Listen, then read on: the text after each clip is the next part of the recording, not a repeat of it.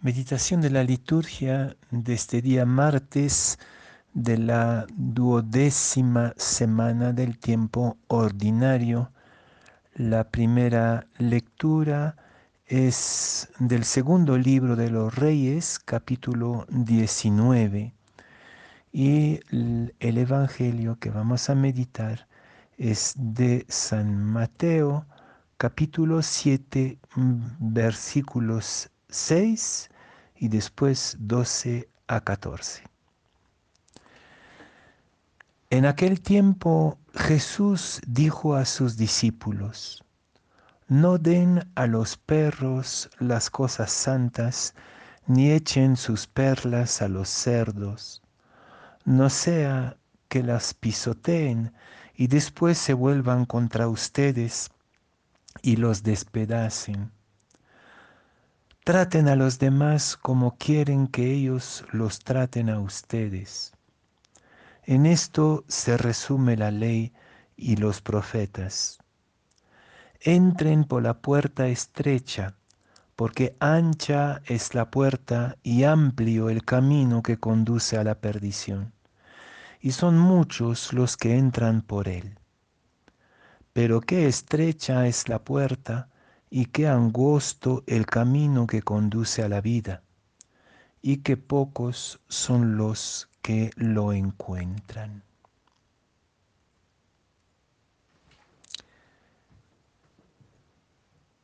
El Evangelio de hoy nos presenta como tres pequeñas lecciones morales y espirituales aparentemente independientes, que no tengan, que no tienen muchos, mucha relación entre, entre ellas, y sin embargo creo que sí vale la pena encontrar entre esas tres eh, pequeñas lecciones un hilo conductor que para nosotros es importantísimo. Pues las tres lecciones es primero, no den a los perros las cosas santas ni las perlas a los cerdos, sería una primera lección. La segunda, traten a los demás como quieren que ellos los traten a ustedes. Y la tercera, entren por la puerta estrecha. El hilo conductor entre estas tres reflexiones de Jesús es lo que en, la tradición cristiana se llama la espiritualidad de los dos caminos, que ha sido muy famosa en la iglesia primitiva y que sigue siendo muy importante hoy. El camino que propone Jesús está en oposición radical definitiva con el camino de lo que San Juan llamaría el mundo, el camino que nos propone la sociedad.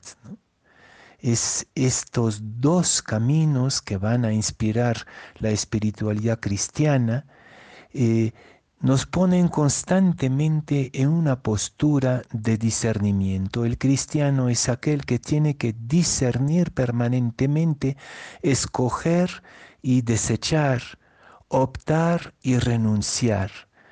Estamos constantemente ante este dilema de escoger y renunciar. El camino cristiano nunca es un camino tranquilo y lleno, sino que siempre choca con las propuestas del mundo nuestro. Y ahí sí entonces podemos mirar más de cerca las tres propuestas de Jesús o los tres discernimientos a los que Jesús nos está invitando esta mañana. El primero habla de no dar a los perros eh, las cosas santas ni las perlas a los cerdos. Y sabemos que en el lenguaje muy duro del judaísmo del tiempo de Jesús, eh, los perros son los paganos y los cerdos sí pues son, son los otros, ¿no? son los no judíos. Pero claro que en la boca de Jesús no se trata de insultos aunque Jesús también tenía sus prejuicios heredados de su cultura, de su familia, de su religión. Pero ¿qué es lo que nosotros podemos recoger de esta afirmación? No sé si ustedes lo ven como yo, pero siento que tantos niños, tantas personas tienen dentro de sí un tesoro extraordinario. Son joyas. Podrían ser genios, podrían ser santos, podrían ser artistas de primera.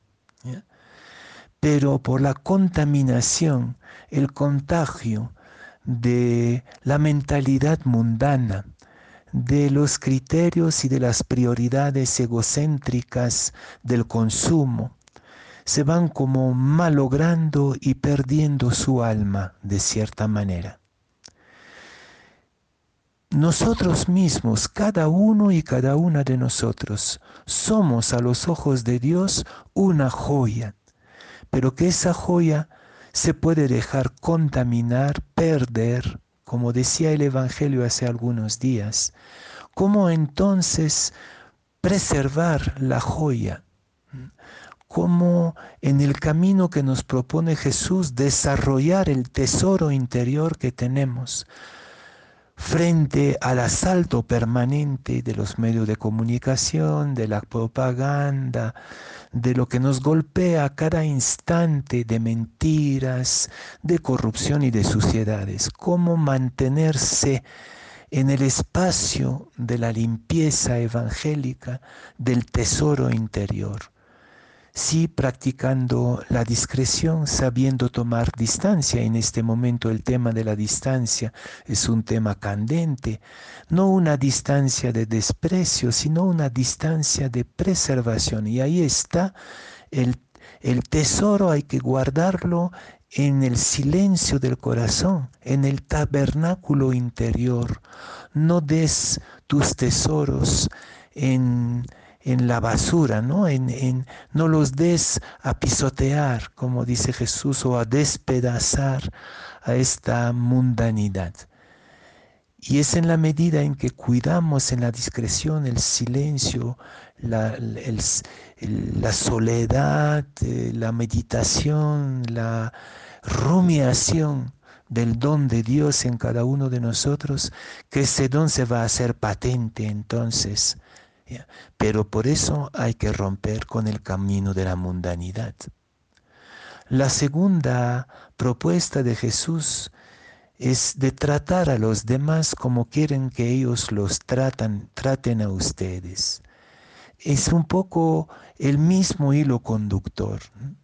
No se trata de dejarnos jalar, influenciar, manipular, robotizar por las modalidades mundanas, sino al contrario, de tomar la iniciativa. Como decía Jesús, mi vida nadie me la roba, yo la voy a entregar.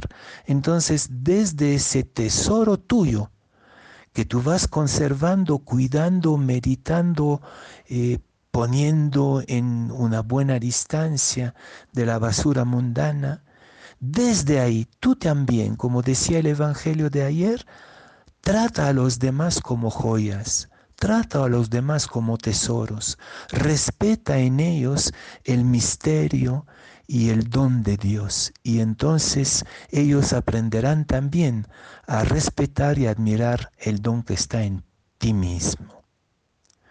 Y la tercera pista quizás podría ser como la síntesis de este Evangelio. Entren por la puerta estrecha, el camino de la facilidad lleva a la perdición. Y el camino del mundo es el camino de la facilidad hacerlo todo fácil, todo rápido, sin esfuerzo. Lo que nos recuerda Jesús es que la vida espiritual, la vida moral, supone una, una ascesis, un, un esfuerzo, un sacrificio, una disciplina. Sin disciplina estás como tragado en el camino de la perdición, es decir, en el camino de la facilidad, del consumo y punto, y te vuelves como un robot, como un animal. Si tú quieres realmente practicar ese discernimiento cotidiano entre el camino de la luz y el camino de la oscuridad, el camino del Evangelio, el camino del mundo, el camino de la facilidad o el camino de la joya que tú eres y que son todos los seres humanos, sí hay que practicar la disciplina. Sin disciplina, y cuando digo disciplina es esfuerzo, como hacen los atletas, ¿no? No es así nomás, como dicen los andinos. Si tú quieres entrar en este camino, prepárate a la disciplina, ejercítate, eh, descubre que en tu vida hay cosas que no se pueden discutir, ¿no? que no se pueden poner en tela de juicio, convicciones, modos de pensar, modos de actuar.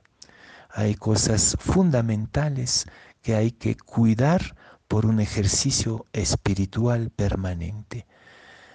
Estamos hoy día confrontados con los dos caminos. Escoge la vida.